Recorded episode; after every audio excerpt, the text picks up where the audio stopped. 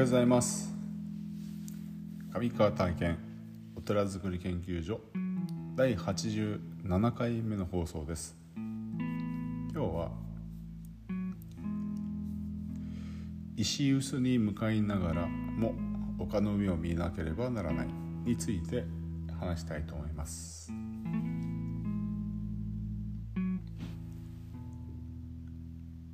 はいありがたいことに、えー、昨日も寺でドラッカーという企画を、えー、麻布の覚王寺というお寺で 開催させていただきました、まあ、今回参加者が少なかったんですけども、まあ、2名の参加で3人で、えー、読書会をしたんですが実は 参加者が少ない方がより深まるという法則がありましてうんとなぜかというともうじっくりですね。じっくりじっくり語れるんですね。で、えー、それはあの、まあ、ファシリテーターをしている私自身もですね、えー、深めることができるんですね。まあ、それはあのたくさんの人たちが来ていただくことももちろん嬉しいしまあそのいろんなことがあって来られない事情があってのことを乗り越えてきてくれる方ももちろん嬉しいんですでもそのまあその中で、えー、今日のテーマである「このことよく分かりません」というふうに言ってくれた、まあ、参加者がいてですね、まあ、この放送も聞いてくれてると思うんですけども石臼に向かわなけれ向かいながらも丘の上を見なければならないっていうことはどういうことですかっていうふうに聞かれたんですね。でこのこと自体はあの前に、まあ、前前回というか前、うんと、私が読書会に参加していた時にこれでなんだろうなと思いながらも他の人が質問してくれたことで、えーと先輩のファシリテーターの方が解説してくれたんでまああこれってこういうことですよっていうことはスッと言えたんですね。まずそこの話からしますね、まあ、石臼っていうのは何かっていうと,、うんと、小麦麦を取って粉にするという、うん、そういう作業なんですね。でうんと臼って皆さんこうイメージつきますかね。こうぐるぐるぐるぐる回してえー、とその中にその麦を入れてでそれで粉を作るという その石をこうすり合わせて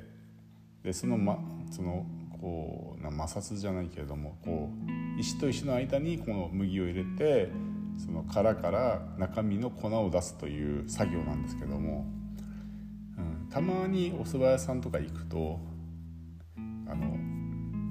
手打ちそばとかって書いてあるところの お店の中で機械でねぐるぐるぐるぐる回ってる機械にあのえっ、ー、とそば粉そばを入れて粉を作るっていうそういうのってたまにあるんですけども昔はもちろん手手車というか手でぐるぐるぐるぐる回したんですね。でその薄石臼ののこうぐるぐる回してる人って、うんと仕事としては単調ですよね麦を入れてぐるぐる回して粉を出してでできた粉をこう袋に入れる単調なんですよね。でどうしても目線がその臼の方に向いてし向いてしまう。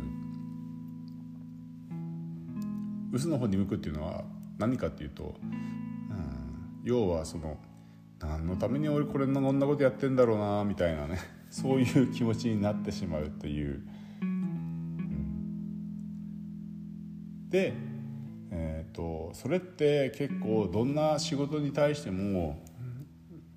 何のためにやってんだろうって疑問に思うことって結構誰の誰にでも経験があると思うんですね。それはアルバイトにしたって、えー、就職した後にしたってなんだろう事務仕事にしようが営業にしようがなんだろうどんなどんな仕事でも自分は何のためにこれをやってんだろうって思う時があると思うんですよね。でドラッカーはその時にえっ、ー、と石臼に向かいながらも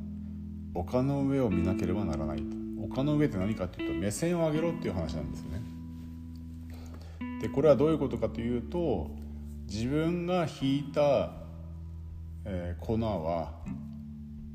まあそば粉でも麦でもいいんですけども粉は最終的に食べられる人たち例えばそば粉だったらそばを打って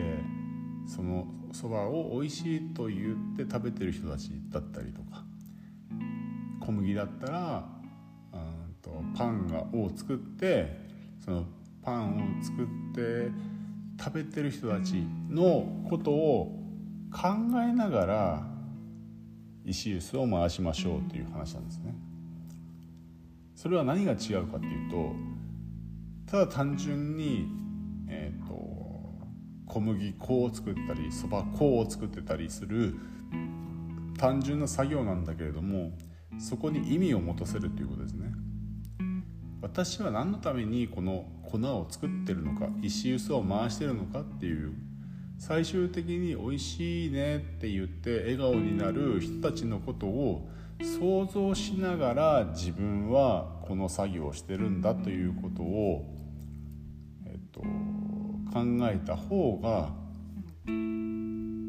自分の幸せにつながりますよっていうことを言っててこれめちゃめちゃ大事なことだと思うんですよね。なんでかっていうと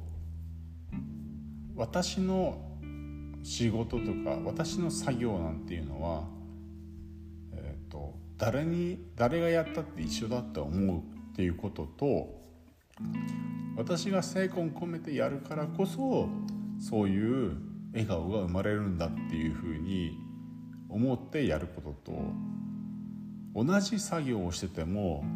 その価値が変わってくるんですね。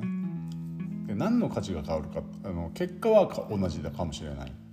でもそのプロセスが変わると自分に対してのうんと価値が変化するんですよねこがすごく大事なところだと僕は思うんですなぜかというとそのプロセスっていうのが私自身だけのものだから人とはうんと共有はできかできるかもしれないけどもそのプロセスを体感するとか経験するっていうのは私自身のその人生の一部だからなんですよね。その人生の一部をうんどのように過ごすかっていうことが自分の、うん、人格だったりとか、うん、性性格だったりとかを形成する一部になるんですよね。なのでいやいややるっていうことはあんまりよろしくないというかよろしくないという言い方がおかしいかなうんとあまりその自分のまあ昨日は自己開発という章だったんで自己開発につながらないというような言い方を今日はしようかな。うんその辺をよくよく自分、まあ、自己反省自分はどうだったかなっていうことを振り返るそれ否定的な自己反省ではなくて、自分はどういうふうに過ごしてきたかなっていうことを顧みるという意味での自己反省ですね。をした時にあこの時はうまくいったなとかこの時はあんまりうまくいってなかったなっていうじゃあなぜうまくいってなかったのかなっていうことを、えー、繰り返してこういくと、うん、実際に自分の今後の未来が変化していくっていうふうに、うん、僕自身は思ってるですね。なのであの、まあ、今日はその石臼の話をしたんですけども、まあ、現代でいうと何になるかっていうことももうちょっとうまい例え なかなか石臼を石臼って言ってこうイメージつく人って、うん、昭和の世代だけかもしれないので、まあ、現代に、うんと、振り返ると何になるのかっていうことももうちょっとこう、えーと、ファシリテーターする時には考えながらも別の例えをこういい例えをねなんかこう考えながらも今日はその石臼に向かいながらも丘の海を見る目線を上げましょうっていう話をさせていただきました、えー、今日も一日素晴らしい日をお過ごしください。お祈りしております。ありがとうございました。